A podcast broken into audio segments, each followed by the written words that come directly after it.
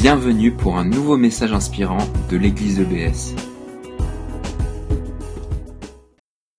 Réfléchissez que j'étais interpellée par ce texte et il a été cité à plusieurs occasions aussi les dernières semaines et il a été utilisé après le terrible attentat qui a endeuillé notre ville par des responsables de l'entente, par d'autres personnes dans d'autres euh, textes.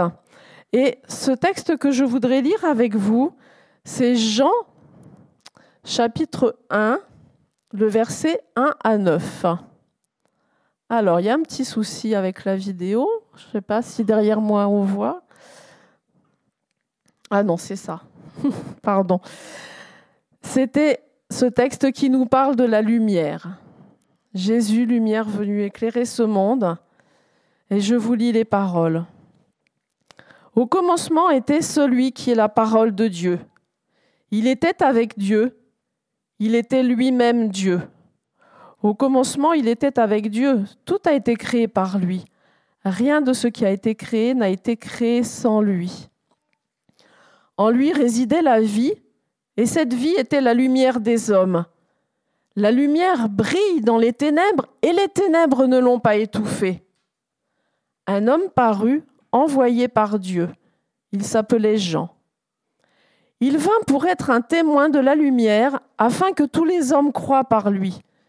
Il n'était pas lui-même la lumière, mais sa mission était d'être le témoin de la lumière. Celle-ci était la véritable lumière, celle qui, en venant dans le monde, éclaire tout être humain. Alors vous voyez dans le texte que vous avez sous les yeux que certaines lignes, certaines parties de phrases sont écrites en gras. Et c'est sur ces, sur ces phrases qui parlent de la lumière, sur ces versets que j'aimerais revenir. Parce qu'en effet, euh, cet extrait du prologue de l'évangile de Jean nous donne dès les premiers mots des repères importants pour vivre une vie illuminée par Dieu. Alors oui, c'est vrai, cette vie était la lumière des hommes. Noël nous a parlé et nous parle jour après jour de celui qui est lumière, qui est venu à la vie en tant qu'être humain.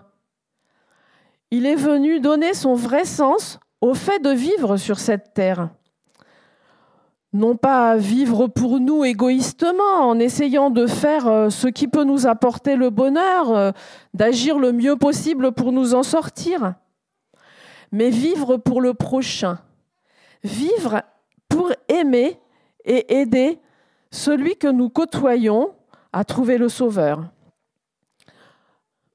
Lorsque nous regardons vers la crèche, qui matérialise concrètement la réalité de la naissance de Jésus, nous ressentons le besoin de partager cette bonne nouvelle. Alors, nombreux sont ceux qui, dans la période de Noël, cherchent à partager un peu de leur temps avec ceux qui sont seuls. Des associations organisent des repas de Noël pour s'occuper de personnes vulnérables. La joie de la nativité doit se partager. La lumière qui est venue éclairer le monde doit briller encore plus à cette période de l'année. Alors, ce désir de laisser place à la lumière se manifeste de plusieurs façons.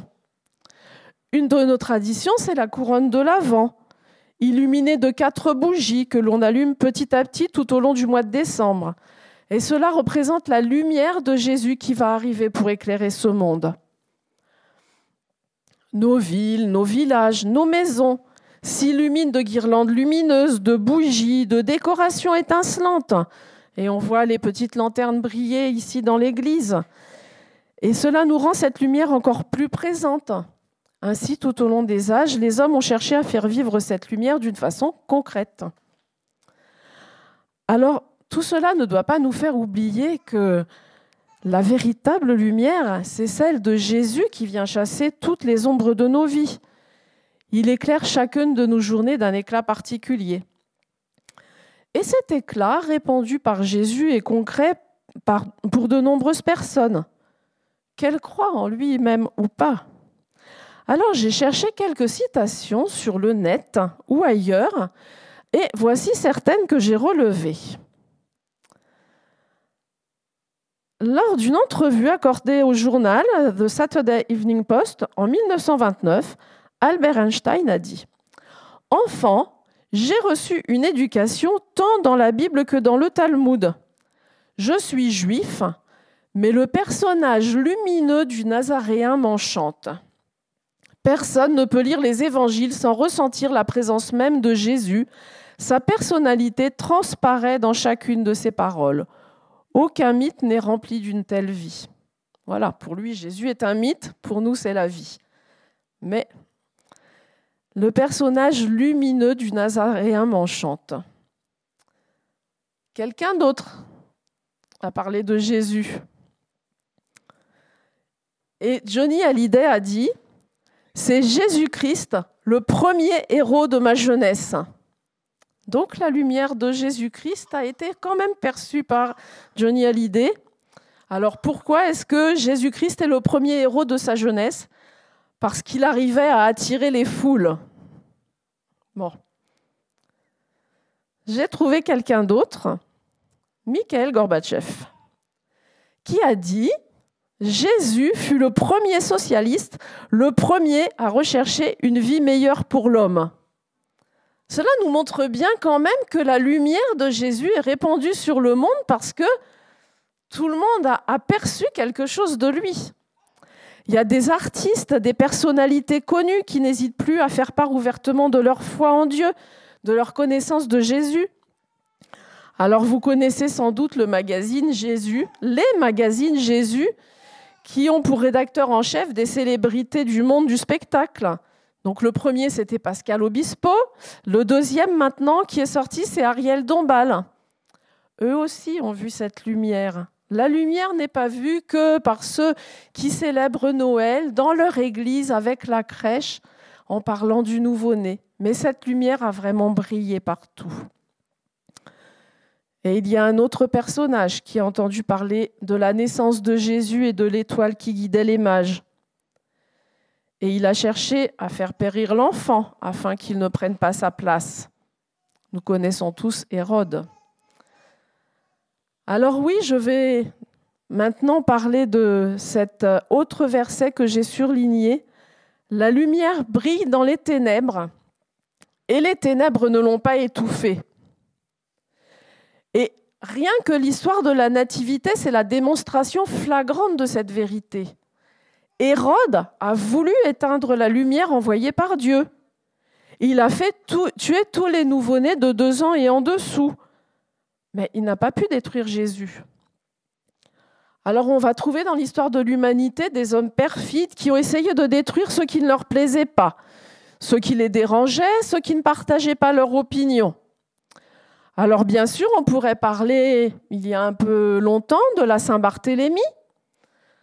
On pourrait parler de la Shoah, mais aussi des horreurs d'Al-Qaïda ou de Boko Haram. Et plus près de nous, bien sûr, nous ne pouvons pas nous empêcher de penser tous au terrible attentat qui a endeuillé le marché de Noël de Strasbourg. Lorsque cela se passe si proche de nous, nous sommes choqués effrayés. Nous ne comprenons pas. Pourtant, chaque jour, ou presque, sur notre planète, des hommes, des femmes, des enfants sont tués parce que on veut les pourchasser à cause de leur foi, de leur origine, de leur nationalité, et bien d'autres choses. Cela nous émeut un peu moins parce que c'est loin. L'association Portes Ouvertes œuvre dans le monde pour soutenir les chrétiens qui sont l'objet de persécutions. Alors le choc causé par l'attentat de Strasbourg pourrait être aussi le déclencheur pour nous, pour nous investir dans l'aide envers ses frères et sœurs. Et confirmer ainsi cette parole. La lumière brille dans les ténèbres et les ténèbres ne l'ont pas étouffée. Les bougies, allumées partout en ville, sont le symbole que les vies détruites, les meurtres commis ne pourront pas obliger les uns et les autres à rester cachés. On entend plutôt qu'en hommage à ces personnes assassinées, on va continuer à vivre pour montrer aux terroristes ou au règne du mal qu'ils ne gagneront pas. Ces lanternes allumées sont là pour nous montrer que le souvenir des personnes ne s'éteindra pas. Alors soyons nous-mêmes comme des petites bougies qui rappellent sans cesse que l'ennemi ne pourra pas détruire encore et encore ceux qui se confient en Jésus-Christ. L'année passée a peut-être été pour nous parsemée de moments de ténèbres. Nous avons souffert de la maladie ou du découragement, d'échecs dans notre vie privée ou professionnelle, de conflits. Mais ce matin, nous sommes là. Et les attaques du diable n'ont pas eu raison de la petite flamme que Dieu a allumée en nous. Personnellement, j'ai vécu des moments difficiles dans ma vie. J'ai failli mourir à peine un an après notre mariage, à Hervé et moi, à cause d'une grossesse extra-utérine qui n'avait pas été diagnostiquée. Alors, la gynécologue qui me suivait à l'époque n'a pas voulu me recevoir à son cabinet lorsque ma trompe a explosé, parce qu'elle partait en week-end pour un week-end prolongé. En plus, elle m'a complètement déconseillé de me rendre à l'hôpital, où l'on pourrait décider de me faire un curtage pour une, hypothétique fausse couche. Et vous savez, madame, si on vous fait un curtage, on va vous percer l'utérus et vous ne pourrez plus avoir d'enfant. Et voilà tout le genre d'arguments qu'elle m'a donné au téléphone. L'ennemi tissait sa toile autour de moi pour que je meure. Mais parce que Dieu est lumière dans nos vies, Hervé et moi, nous avons décidé de repousser ces ténèbres et d'abandonner ces mensonges. Alors nous sommes allés dans une clinique proche de notre domicile et le gynécologue qui m'a prise en charge à l'époque a dit à mon mari qu'une heure plus tard, il n'aurait rien pu faire pour me sauver, tant l'hémorragie interne était grave. Lorsque je me suis réveillée, j'ai promis à Dieu de le servir de toutes les façons possibles. J'ai choisi de ne vivre que pour sa lumière.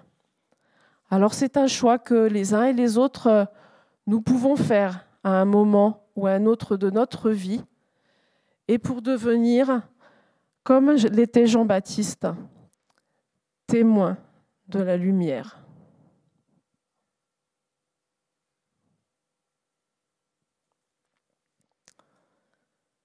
Il a eu pour mission d'annoncer Jésus, le Christ.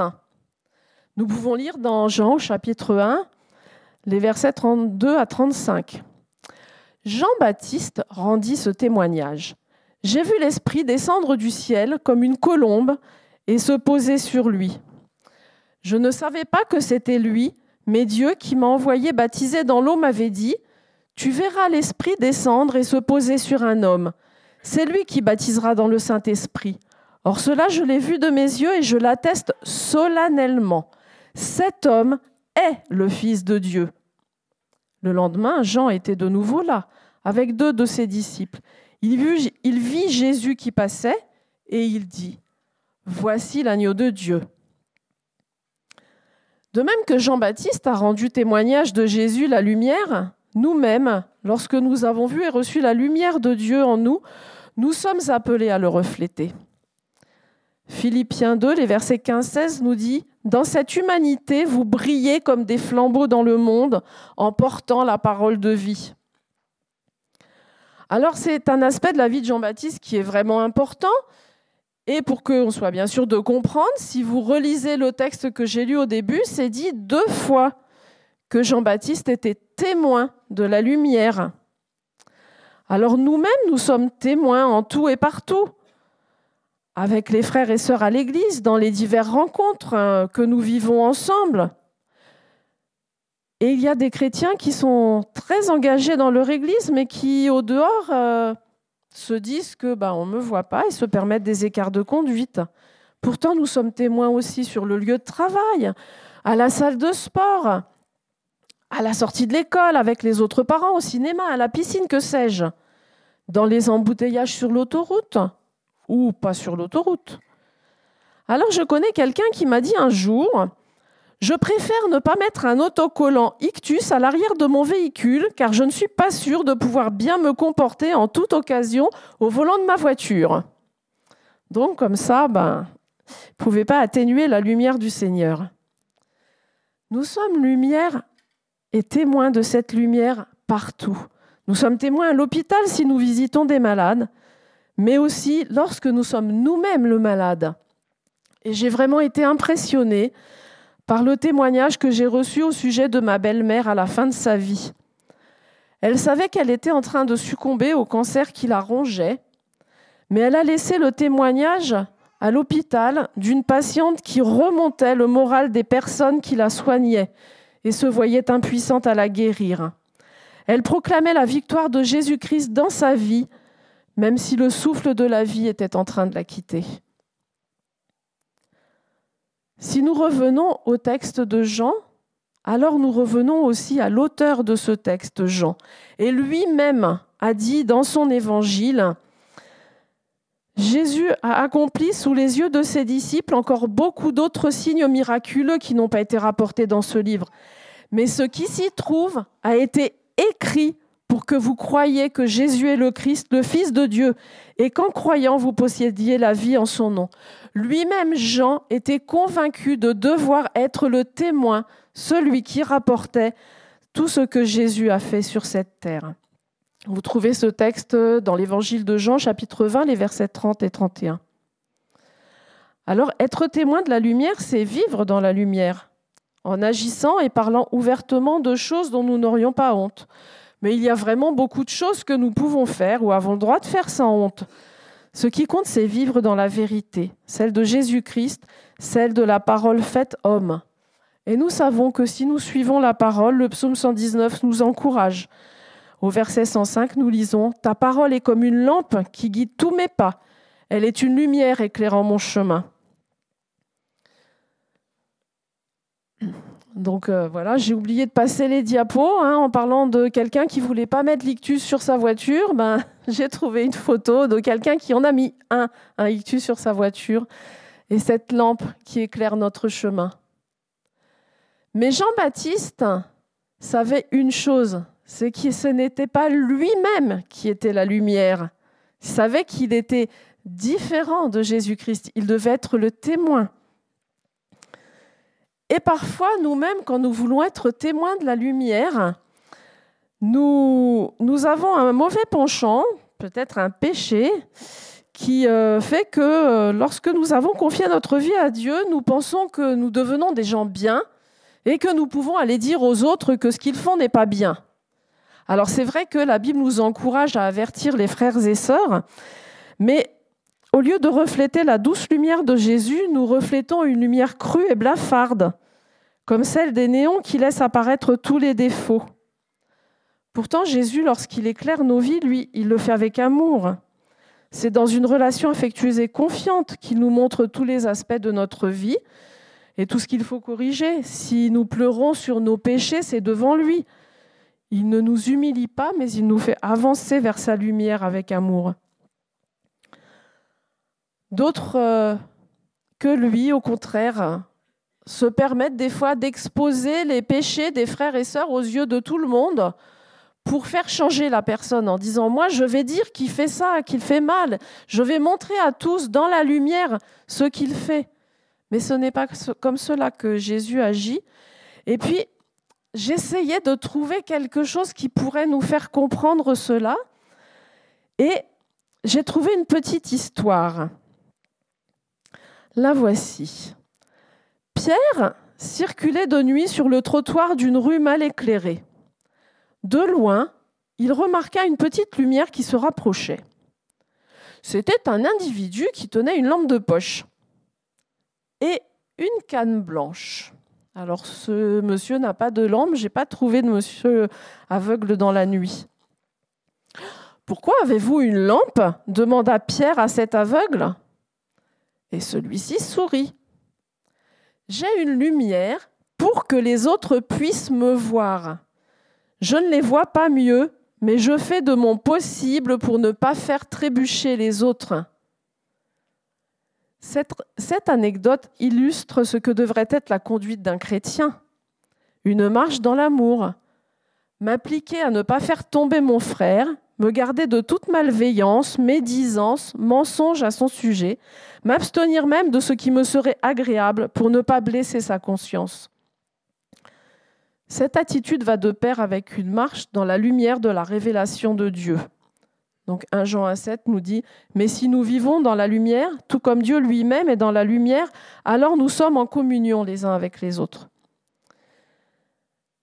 Elle me permet de voir clairement ce que je suis et ce que je fais. Confessant à Dieu mes faiblesses et mes fautes, je peux rester en contact avec lui et cultiver une relation de simplicité, de transparence avec mes frères. Marcher dans l'amour, c'est vouloir le bien spirituel de mes frères, être à leur écoute, leur consacrer du temps, prier pour eux, partager avec eux joie et souffrance. Et donc cette petite anecdote, je l'ai trouvée dans 365 histoires de Jean-Louis Gaillard, le volume 4. Alors voilà, en conclusion de ces quelques réflexions, donc je vous rappelle les quatre points que j'ai évoqués. La vie qui est en Jésus nous éclaire et est vue par tous. Et cette lumière ne peut pas être étouffée. Nous sommes aussi appelés à être témoins de cette lumière. Et puis nous ne sommes pas plus grands que Jésus et nous n'avons pas écrasé les autres par notre perception de sa lumière. Alors j'aimerais vous laisser les versets du prophète Ésaïe au chapitre 60, les versets 19 et 20. Ce ne sera plus le soleil qui désormais te donnera la lumière du jour, la clarté de la lune ne nuira plus sur toi la nuit, car l'Éternel sera ta lumière à toujours. Oui, ton Dieu sera ta splendeur. Désormais, ton soleil ne se couchera plus, et jamais plus ta lune ne se retirera, car l'Éternel sera ta lumière à toujours, et les jours de ton deuil auront pris fin pour toi. Alors oui, Soyons conscients en cette période des fêtes de fin d'année, mais encore plus dans tous les mois de cette année 2019, que c'est la lumière de Dieu qui éclaire toute notre vie et qu'elle ne nous fera jamais défaut. Et puis pour que d'une façon très pratique, chacun puisse se souvenir tout au long du mois de janvier, mais aussi de février, de mars, d'avril et toute l'année 2019 que Jésus est là pour éclairer notre vie, je vais demander euh, aux personnes qui sont à l'accueil de passer avec des corbeilles et vous pourrez prendre une petite bougie parfumée que vous aurez chez vous en signe de cette lumière qui est venue éclairer notre vie. Que notre Seigneur vous bénisse tout au long de 2019. Amen. Merci d'avoir écouté notre podcast. Pour plus d'informations sur l'Église EBS, rendez-vous sur le site internet www.église-ebs.com.